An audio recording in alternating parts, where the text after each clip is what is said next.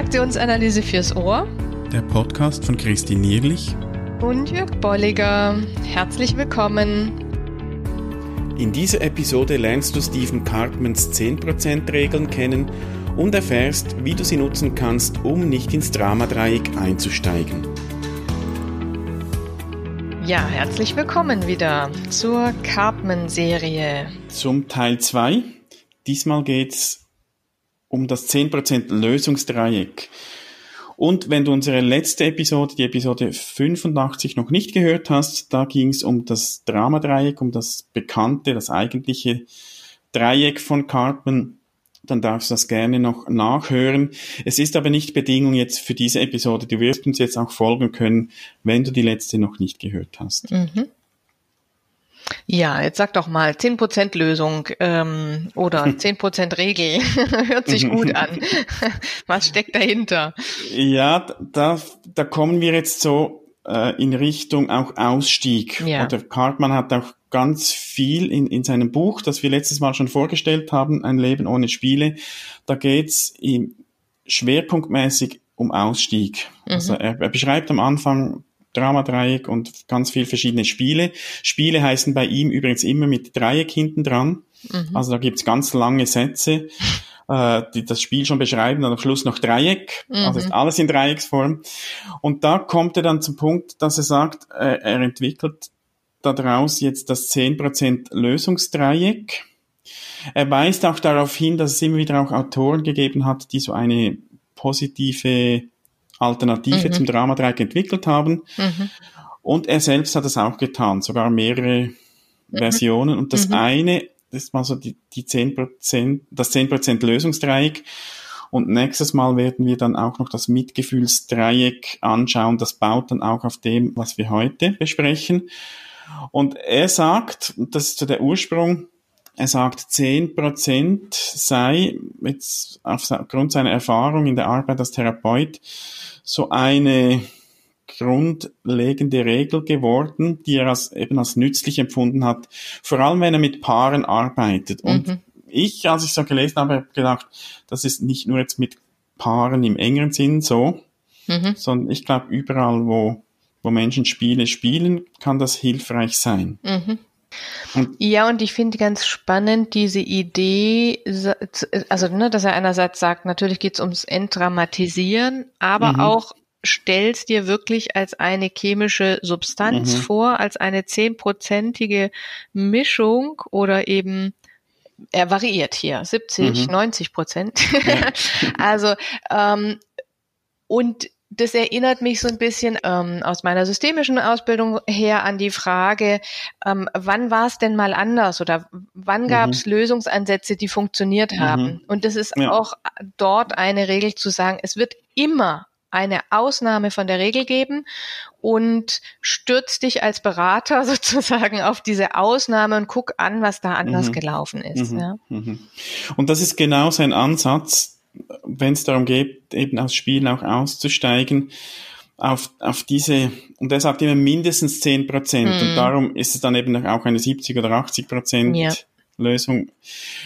Und ich finde schon auch spannend, so dieses, man mit dem Wortspiel sagen von Lösung, also es geht um mhm. eine Lösung. Mhm. Und sagt aber auch, es geht um eine Lösung eben in, in der chemischen Bedeutung, ja. dass etwas aufgelöst wird mit einer anderen Substanz. Ja, und dass es ne, mit dieser zehn Prozent, also dass es mit einem kleinen Anteil anfängt mhm. und um sich dann ja zu vermischen, um und um eine, einen Einfluss auf diese größere Lösung zu haben, also auf das größere mhm. Ganze zu haben, mhm. reicht dieser kleine Anteil. Mhm, mhm.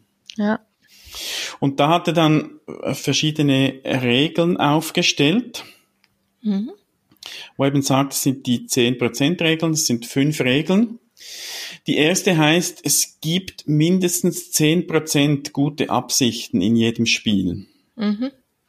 Und das ist ja schon so dieses, ne, auch lösungsfokussierte, mhm. lösungsorientierte zu sagen, guck mal, was dir darunter liegende gute Absicht war oder was die, der eigentliche Lösungsversuch war. Ne? Wir mhm. haben beim letzten äh, Podcast damit geendet, dass wir gesagt haben, es wird eigentlich ein Problem nicht gelöst, sondern erhalten.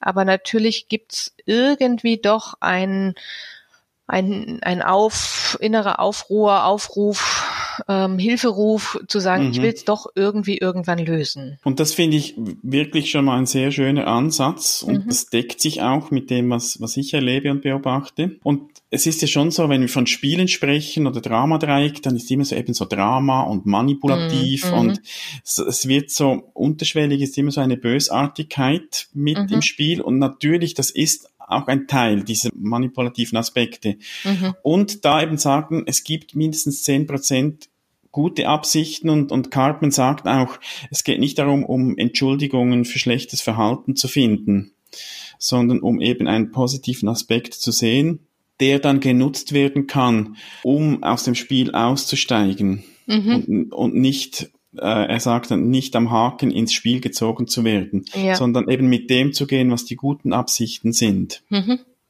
Und die kann, kann oft jemand ja auch formulieren, auch wenn sie dann vielleicht weiterhin noch als aus der Rolle sind oder weiterhin noch eine, eine Trübung beinhalten, also sowas wie, ne, ich, ich, ich mache das um XYZ, aber ich habe da zumindest eben, wie gesagt, im Sinne dieser Lösung, zehn Prozent Lösung, mhm. zumindest diesen einen Tropfen gefunden, an dem ich weiterarbeiten kann und mit dem ich zu, zu einer Auflösung ähm, beitragen kann. Mhm.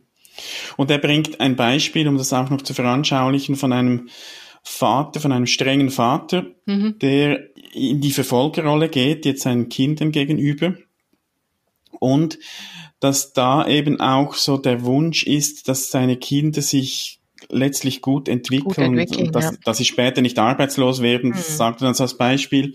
Also da ist eine gute Absicht dahinter und man könnte vielleicht sagen, es fehlt an, an einer guten Umsetzung dieser mhm. Absicht. Mhm. Darum mhm. gehen wir dann in Spiele rein oder ködern mit Spielen. Ja. Und wenn wir das aber erkennen, glaube ich, ist es wirklich eben eine gute Möglichkeit, dann ja. Da anzusetzen und, und mit mit dieser ja. Absicht zu gehen und nicht gleich aufs Spiel zu reagieren ja. oder auf die Spieleinladung. Genau, und dann bin ich in dieser in dieser äh, Lösungssuche tatsächlich drin in, und gleich in dieser Frage, wie wie könntest du es denn anders machen, ja? Wie könntest mhm. du es denn anders formulieren? Wie könntest du dich denn anders verhalten, um dieses Ziel, also ich kann es dann als Ziel definieren ähm, und würde mich daran im Sinne von festbeißen, ja, ähm, mhm. dann andere Alternativen zu finden, wie du sagst, ne, wie ich damit umgehen kann, mhm. dass ich dann das Ziel auch wirklich erreiche, nämlich ja. dass die Kinder oh, gut, gut aufwachsen. Mhm.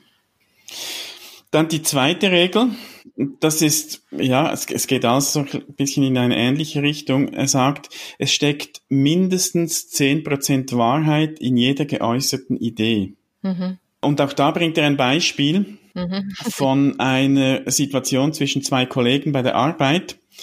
Und einer von beiden, der beklagt sich über die unangenehme Haltung eines Kundes, äh, eines Kunden, der sich häufig beschwert und reklamiert. Und dann sagt der andere Kollege, nun, mein Junge, ich verstehe schon, warum du schlechte Kundenbeurteilung bekommst. Ich kümmere mich um ihn.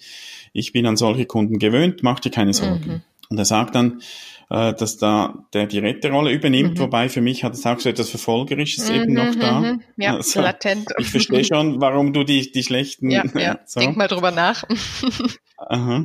Und es, äh, also er führt das da dann weiter aus auch und sagt, ja, es geht darum auch, wenn Kunden jetzt vielleicht übertrieben reagieren, hm.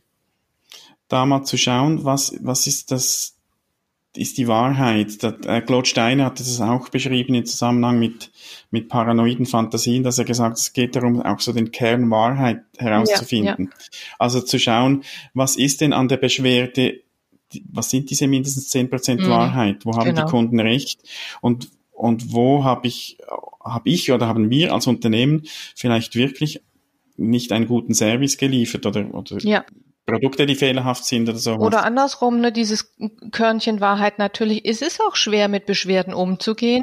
Mhm, Wie könnten mhm. wir denn daran arbeiten? Ja, dass mhm, das mhm. in dem Fall das Beispiel ja sehr, sehr schön zeigt, auch so ein Gap zwischen jemand vielleicht älterem, der da sehr viel Erfahrung hat und jemand jüngerem, der noch gar keine Erfahrung hat. Wie mhm. könnten wir denn diesen, diesen Gap dazwischen auch verändern, indem wir ja voneinander stärker lernen oder, oder genau. Also dieses im Sinne auch nochmal der Wahrheit und der Wahrheiten, an denen wir unterschiedlich arbeiten könnten, das aufzugreifen. Mhm, mh. Und, und nicht aus einer Vor, ähm, Rolle aus dem Dramadreieck, mhm. sondern aus einer wertschätzenden Haltung ähm, und eben auch wieder aus einer Lösungsorientierung raus. Mhm. Ja, und das, da, da, diese Regel, da geht es ja darum, es ist jede, es geht um jede Aussage, also oder mhm. um jede Idee. Also sowohl was dieser Kollege sagt, als auch der andere Kollege und der Kunde. Also überall zu schauen, was ist, was ist denn wahr daran? Ja. Oder was, was könnte wahr sein? Und dann bin ich auch nicht in Gefahr, in eine defensive Haltung zu gehen. Gerade bei Beschwerden oder wenn jemand die, äh, mir in der Verfolgerrolle gegenübertritt, da, da neige ich ja dann dazu, entweder mich anzupassen oder zu rebellieren mhm. oder irgendwie sowas. Und wenn ich schaue, was könnte denn der Prozentanteil an Wahrheit sein mhm. und ich gehe wieder darauf ein, dann dann steige ich auch da nicht ins Spiel ein ja. oder nicht ins Dramadreieck ein. Da bin ich relativ schnell im ER und, und wie gesagt, mhm. suche nach Optionen, Möglichkeiten, Lösungen, genau. Mhm. Ja. ja. Die Regel Nummer drei finde ich sehr spannend, denn das erlebe ich ganz häufig tatsächlich, wenn ich das Dramadreieck vorstelle, in, sei es den Ausbildungsgruppen, sei es aber auch mit Coaches, denn das hat sowas von, mindestens zehn Prozent der Bevölkerung hätten genauso reagiert. Also mhm, im Sinne ja. von, ich verstehe durch das Dramadreieck, was passiert ist und ich habe so eine Erleichterung, ja, mhm, dass mhm. ich, und das ist eher implizit, glaube, dafür oder mit dem Dramadreieck sehe, dafür gibt es ein Modell, das heißt, es muss anderen auch schon so gegangen sein mhm, oder es muss mhm, anderen mhm. auch so gehen. Das reicht oft, dass jemand sagt, ach Gott, ne, jetzt wird mir klar, was da passiert ist und es nicht so äh, auf sich persönlich zu nehmen oder als mhm. eigene Schwäche zu definieren, sondern eher zu sagen, so Mitgefühl und Milde auch mit sich selbst walten zu lassen und mit mhm, den anderen ja. Mitspielern auch. Mhm. Ja, und das, das hat für mich so etwas Erlaubendes. Mhm. Also sich auch nicht zu verurteilen, wenn ich jetzt halt wieder mal ein Spiel gespielt habe. Ja. Obwohl Cartmans Buch ja heißt Ein Leben ohne Spiele. Ich glaube ich glaube nicht, dass es realistisch Sehr ist, spannend, dass wir ja. das jemals, dass wir es jemals mhm. erreichen werden. Das ist so ähnlich wie ja. Autonomie, so ein Leitziel, wo wir drauf gehen. Aber wir werden wahrscheinlich immer wieder mal in Spiele einsteigen und uns dann nicht zu verurteilen, sondern mhm. sagen, ja, es, es gehört ein Stück weit auch dazu und wir, wir Menschen, wir, wir tendieren dazu, solche Spiele zu spielen. Natürlich mit dem Ziel, das immer wieder auch frühzeitig zu erkennen, nicht einzusteigen, aber wenn es geschieht, sagen, es passiert anderen auch. Und wie du gesagt hast, es, der Fokus wird dann von der Person genommen.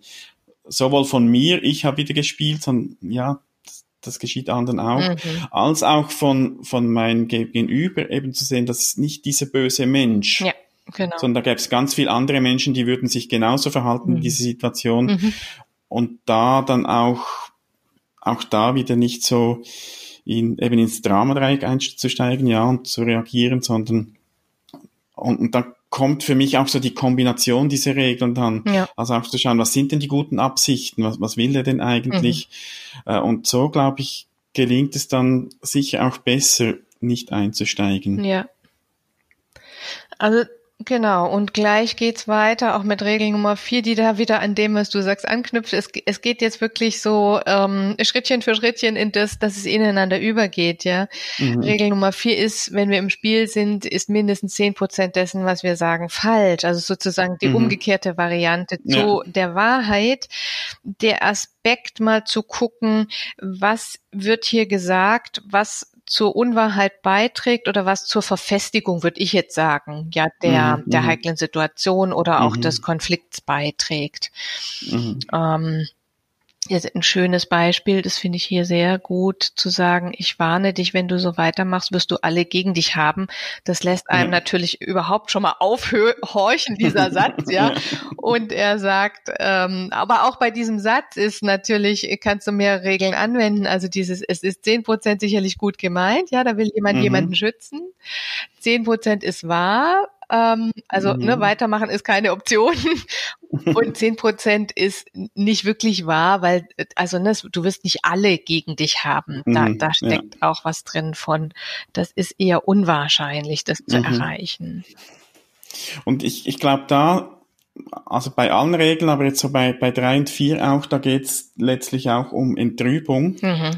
Also sind immer so absolut. Ja. Wir denken manchmal, alles ist richtig oder alles ist mhm. falsch, so schwarz-weiß denken. Ja. Und da geht's ums Sortieren, also ja. Entrüben. Was ist so?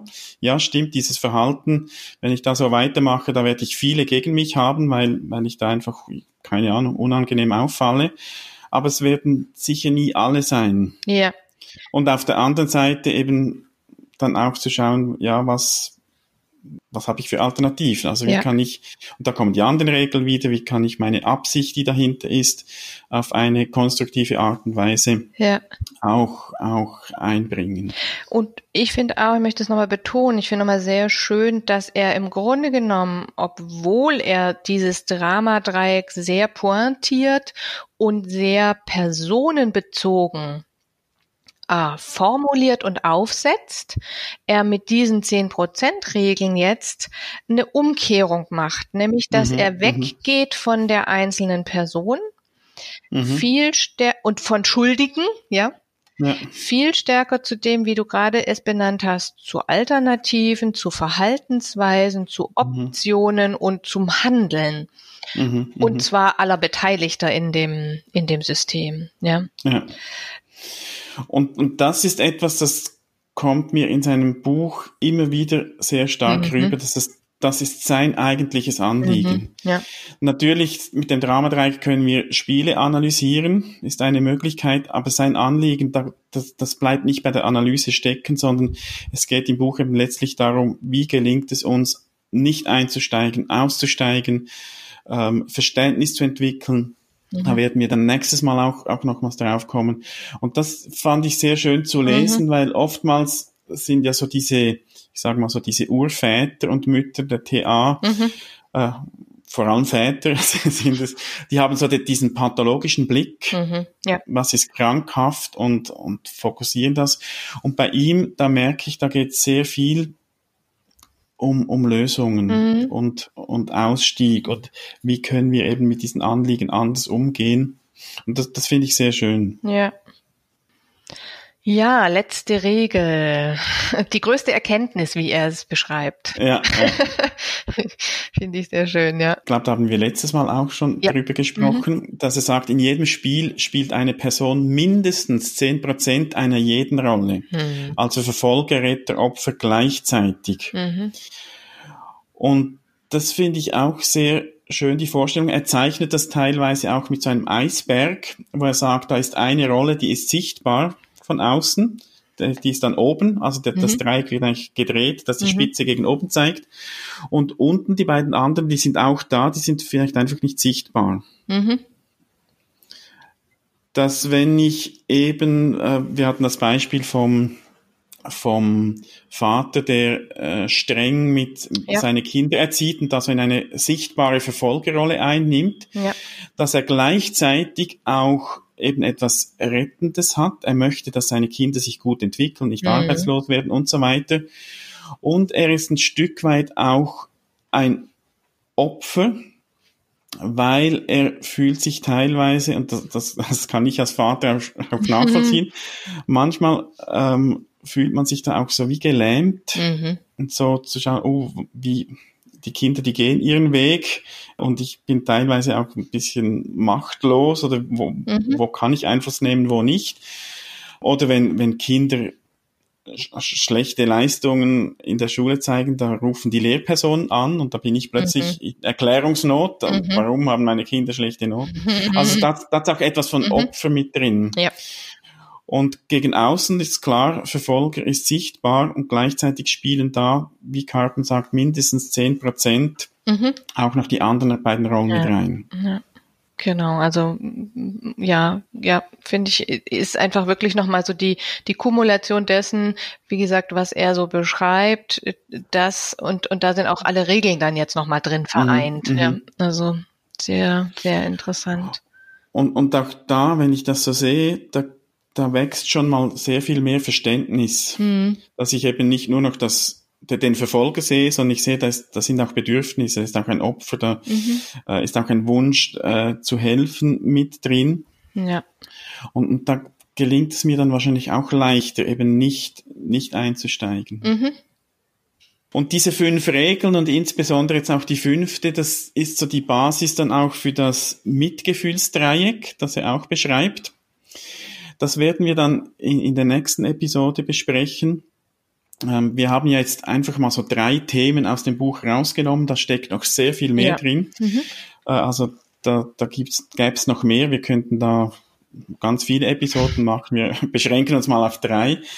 Äh, nächstes Mal geht es ums Mitgefühlsdreieck. Und da geht es wie nochmals einen Schritt weiter. Was mache ich denn jetzt? Wie gelingt es mir dann wirklich ein, nicht einzusteigen oder auszusteigen oder mhm. einen guten Umgang zu finden, auch mit diesen Spiel- oder Dramasituationen?